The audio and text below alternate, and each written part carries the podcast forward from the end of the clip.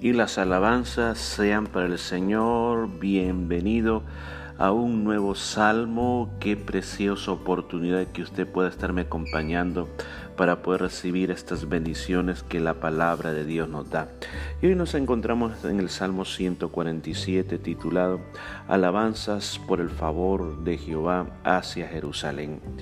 Este salmo, como todos estos salmos que vamos a estar viendo hasta el Salmo 150, son salmos que se centran en un tópico, la alabanza. Recuerde que la alabanza se centra y la razón por la que existe la alabanza es cuando vemos quién es Dios, cuáles son los atributos de Dios y cuando nosotros vemos también qué es lo que Él ha hecho por nosotros y tenemos la expectación de qué es lo que Él va a hacer para, para nosotros o por nosotros. La alabanza está basada en todos esos principios y yo creo que estos salmos en todos estos últimos días nos están señalando, nos están apuntando a que debemos de tener una vida de alabanza. Así que veamos lo que nos dice. Comencemos con el versículo número uno. Dice, alabad a Jehová porque es bueno cantar salmos a nuestro Señor, porque suave y hermosa es la alabanza. Mire, qué lindo como comienza. Está diciendo una vez más, nos recuerda que hay que alabar al Señor, hay que alabar a nuestro Señor, hay que alabar a Jehová. Dice, porque es bueno cantar, es bueno cantar qué cosas, salmos a nuestro Dios. Y si usted podría decir, y usted podría decir, bueno, ¿qué beneficio tengo eh, al cantarle al Señor? Dice que es bueno. Y cuando la Biblia nos recomienda que algo es bueno, nosotros simplemente lo tenemos que seguir porque nos va a, traer cosas buenas a nuestra vida. Si nosotros en nuestra vida cotidiana comenzamos a crear canciones para Dios, a cantarle una línea, dos líneas de algo en medio de las enfermedades, en medio de los problemas, en vez de quejarte, comienzas a cantarle al Señor, algo bueno va a pasar en tu vida. Eso es lo que está diciendo. Dice, porque suave y hermosa es la alabanza. Tiene estos dos aspectos. Tiene esa suavidad, o sea, ¿por qué la alabanza es suave? Podemos pensar un momento, ¿cuál es la situación en que la alabanza es suave? Recuerde que cuando nosotros estamos hablando de alabanza no nos estamos refiriendo simplemente a, a decir que la alabanza es el ritmo más rápido y la adoración es el ritmo más despacito. No, hemos explicado que la alabanza es exaltación de Jehová por lo que Él es, por lo que ha hecho y por lo que Él va a hacer. Y adoración es la actitud del corazón. Entonces, todas estas cosas, por ejemplo, la alabanza, la podemos hacer de diferentes maneras como cantar, en este caso está diciendo como cantar, la podemos hacer al saltar, la podemos hacer al levantar las manos, hay diferentes formas como podemos alabar al Señor. Entonces dice que es suave y hermosa, en el sentido de que lo que comienza a hacer dentro de tu corazón, lo que comienza a hacer dentro de tu vida, comienza a traer esa suavidad, comienza a quitar todas esas cosas ásperas que hay en tu vida, comienza como, llamémosle así este proceso, como cuando tú comienzas a lijar algo que está de una manera eh, muy, muy tosca y después queda muy suave. Ese es el proceso cuando una persona se entrega en alabanza al Señor y comienza a experimentar la hermosura de qué lindo es alabar al Señor. No hay cosa más preciosa que después que hayas pasado un tiempo de alabanza con el Señor. Después dice, Jehová edifica Jerusalén, a los desterrados de Israel recogerá. Eh, este salmo, según lo que estamos viendo, es un salmo quizás de los salmos de la cautividad babilónica, porque hay un periodo de que se escribieron muchos salmos con ese deseo de volver a Jerusalén, con ese deseo de que Jerusalén fuese edificada nuevamente, pues estaba destruida. Entonces en este salmo se pide, se clama al Señor que el Señor edifique a Jerusalén y que los desterrados, los que han sido llevados por muchas naciones, regresen una vez más a Jerusalén. Ahora, esto producía en los desterrados el quebrantamiento de corazón, había heridas dentro de ellos. Pero aquí dice claramente que el Señor dice que Él sana a los quebrantados de corazón. ¿Quiénes son los quebrantados de corazón? Mire, hay dos formas o dos tipos de quebrantados de corazón. Comencemos con la parte positiva del quebrantado de corazón. El quebrantado de corazón es aquel que se da cuenta que con su propia fuerza, con su propia voluntad ya no puede más, es incapaz y busca a Dios para que Dios lo edifique. Es como el Señor dijo en las bienaventuranzas cuando habló bienaventurados los que lloran, bienaventurados los pobres en espíritu, a esos se revería los quebrantados de corazón y le venda sus heridas, los que buscan al Señor. Ahora, hay otros que están quebrantados, escúchame bien, están quebrantados por la vida y se mantienen quebrantados todo el tiempo y eso lo lleva a cadenas, lo lleva a prisiones. Entonces aquí la palabra de Dios está diciendo, si tú estás quebrantado, si tú estás herido, golpeado por la vida, ven a Jesús. Él te restaurará, Él te levantará, búscalo, clámalo, donde quiera que estés, abre tu boca, que el Señor te va a restaurar. Mire el poder del Señor. Dice esta palabra aquí que el Señor cuenta el número de las estrellas. El Señor sabe cuántas estrellas hay y a todas ellas llama por su nombre. El Señor le ha puesto nombre a cada una de las estrellas. Recuerden que cada estrella es un sol, es un sol. Escuche eso. Cada estrella es un sol. La estrella más cercana que tenemos en nuestro eh, sol que tenemos en nuestro propio sistema solar. Pero usted sale por las noches y mira la cantidad de estrellas, mire la cantidad de soles que hay. El Señor dice que sabe cuántos son y también tiene nombre para cada uno de ellos. Los científicos nos dicen que cada cierto periodo de tiempo muchos de esos soles se mueren y luego nace otro nuevo, pues el Señor está al control de todo eso. Grande es el Señor, nuestro Señor, Grande es el Señor, ese Señor que es nuestro y de mucho poder y su entendimiento no tiene término. Él va más allá de lo que nosotros podemos concebir en nuestra mente. ¿Por qué el salmista nos está refiriendo esto?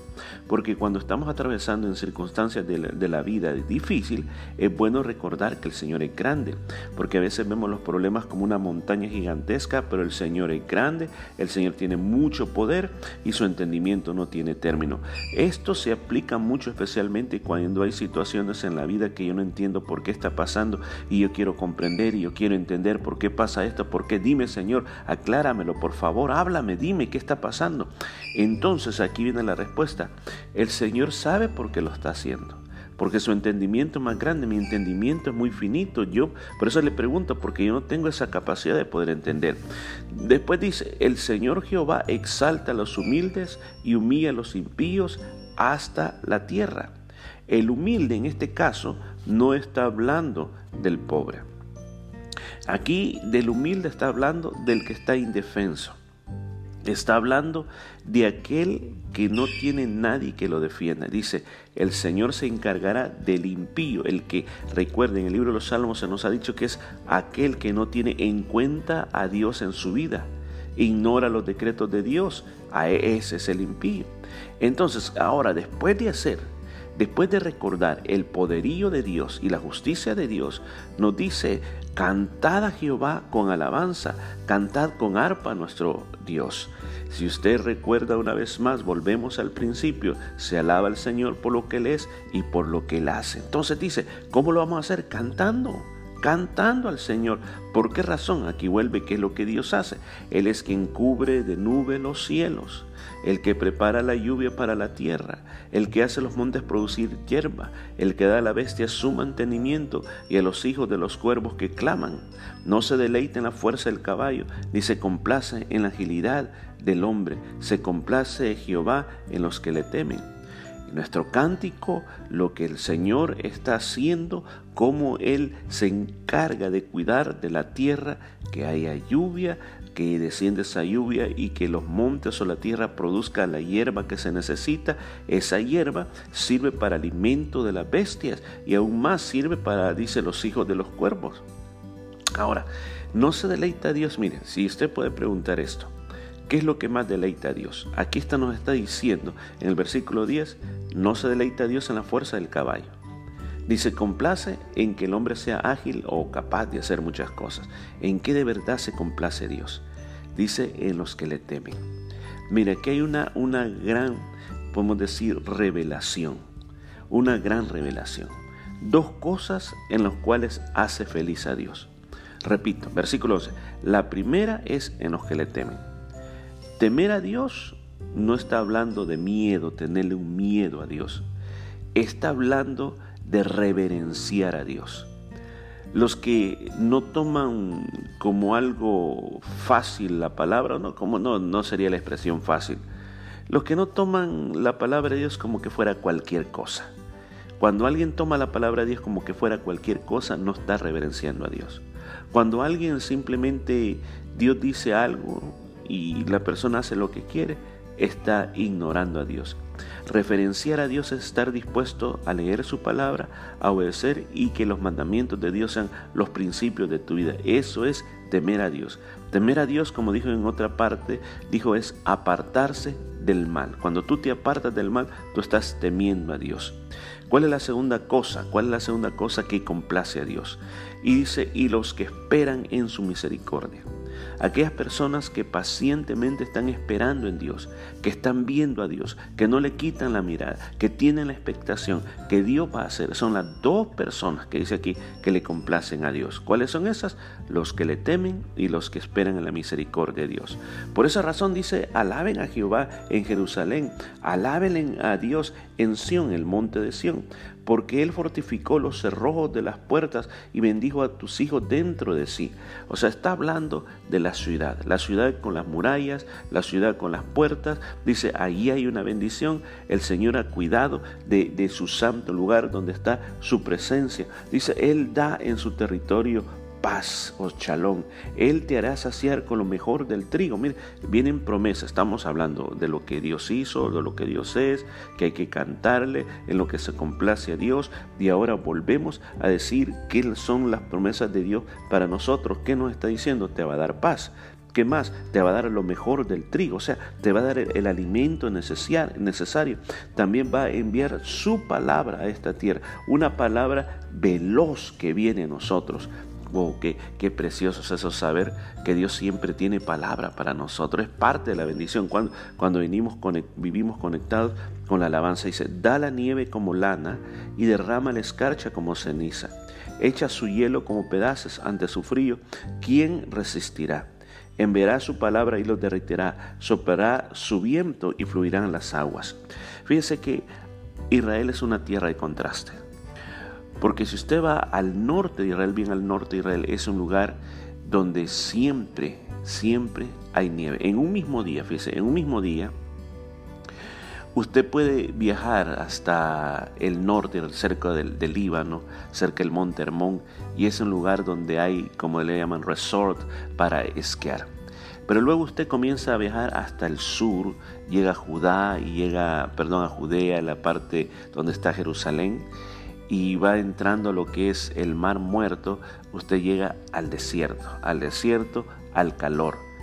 Eh, hoy recientemente, por ejemplo, Jerusalén ha, caído una nevada, cada dos, tres años cae una nevada, se cubre Jerusalén, increíblemente Jerusalén nieva en Jerusalén, no todo el tiempo, pero cuando nieva se llena de nieve y en este momento el norte de Israel eh, parece como que estuviese en, Suiza o en Canadá, es blanco completamente. Como el Señor habla, eh, por eso es que aquí en la Biblia habla de la nieve como lama, lana y derrama la escarcha como ceniza, echa su hielo como pedazo ante su frío, ¿quién resistirá? Porque el pueblo de Israel no solamente estaba acostumbrado al calor, sino que también al frío. Entonces, así como dice, enviará su palabra y lo derritirá, está hablando como cuando la nieve se derrite, también el Espíritu soplará, soplará y fluirán las aguas. Hay otro, otra cosa también, un fenómeno que pasa en Israel.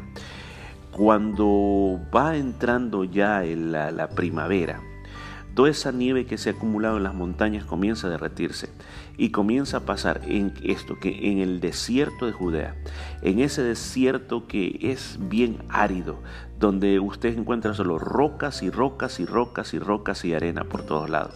Pero de repente en esta época, en esa época del año hay un acontecimiento que del desierto comienzan a salir ríos, torrentes que comienzan a, arrasar todo. Es increíble que si la gente no se aparta también se la lleva. Por eso dice la Biblia que el Señor abrirá ríos en el desierto, fuentes de aguas en el desierto. Y pues que se quedan esas pozas de agua por ese lugar y hay vida, hasta, hasta peces han encontrado muchas veces en esos lugares. Entonces está hablando de la bendición que Dios trae sobre su pueblo, que algo que siempre tenemos que tener la expectativa de nosotros, que nosotros somos benditos de Dios porque hemos creído. Yo invito, si usted no se siente así, lo que usted tiene que hacer es acércate a Jesús, arrepiéntete de todos pecados, confiesa todo pecado, confiesa todo dolor, confiesa toda amargura, díselo a Dios, ya no estés con eso en tu corazón, simplemente dile, Señor, aquí estoy, límpiame y purifícame e invita al Señor a tu corazón y verás que Él traerá todo esto que dice según su palabra. Dice, ha manifestado sus palabras a Jacob, sus estatutos, sus juicios a Israel, o sea, a la nación. No ha hecho así con ninguna otra de las naciones en cuanto sus juicios no los conocieron. Cuando está hablando de los juicios de Dios, no crea que está hablando de que, oh, ok, entonces Dios va a mandar fuego, esos son los juicios de Dios. No, los juicios de Dios nos, escuchen, cuando hablamos de juicio, estamos hablando del decreto del gran juez con respecto a ciertas situaciones que no solamente son para condenar, sino que son para darle a la persona lo que merece según la ley. Entonces, eh, lo que está poniendo aquí el pueblo de Israel tiene derecho a estas porciones. ¿Por qué? Porque si hacen lo correcto, les vendrá el justo juicio de Dios y el, es que el juicio justo de Dios es para bendición para aquellos que temen el nombre del Señor y para los que esperan en el nombre del Señor. Y dice, no ha hecho así con ninguna otra nación. Ahora, ellos como israelitas sabían que Dios tenía pactos para con ellos. Y termino con esto. Para nosotros, que somos los hijos de Él, el Señor tiene pactos para con nosotros. Esos pactos vienen a través del Señor Jesucristo. Y esos pactos son buenísimos, que nadie nos los puede robar si nosotros le tememos y esperamos en Él. Ahora, si usted esa no es la, la realidad, insisto en eso, si no es la realidad en su vida, hoy, este día, toma la decisión, vuélvete a Jesús y Él te restaurará. Vamos a orar, Padre, gracias por este salmo 147, un salmo muy lindo, muy lindo, Señor, donde nos habla de alabanza, lo que tú eres, Señor, lo que tú tienes para con nosotros, en qué tú te deleitas.